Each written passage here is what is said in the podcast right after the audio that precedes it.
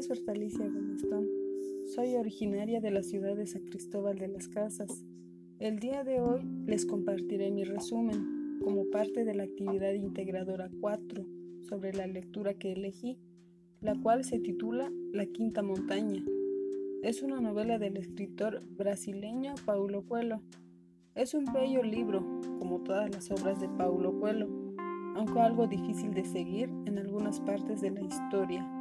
He de decir que si te pones a leerlo, tienes que estar bien inspirada para entender todo lo que te cuenta entre líneas y para saber transformar la historia de Elías en tu propia vida. A mí me ha costado bastante leer este libro y eso que se me suele dar a entender muy bien este tipo de lecturas. Esta maravillosa novela crea una, una historia con muchos enigmas para comparar la vida real y hacernos ver cómo somos cada uno de nosotros.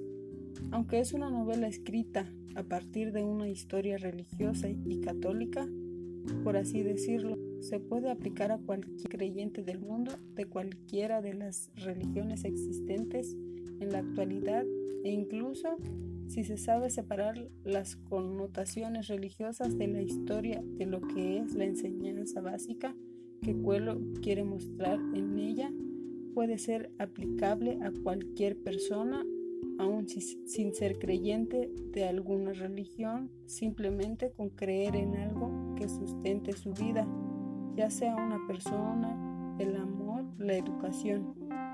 La conclusión es que nadie debe hacerse conformista y apoyarse en algo en lo que cree a fe ciega sin buscarle significado, ya que si algo malo ocurre puede que el golpe sea tan grande que dejes de creer en ese algo y tu vida deje de tener sentido.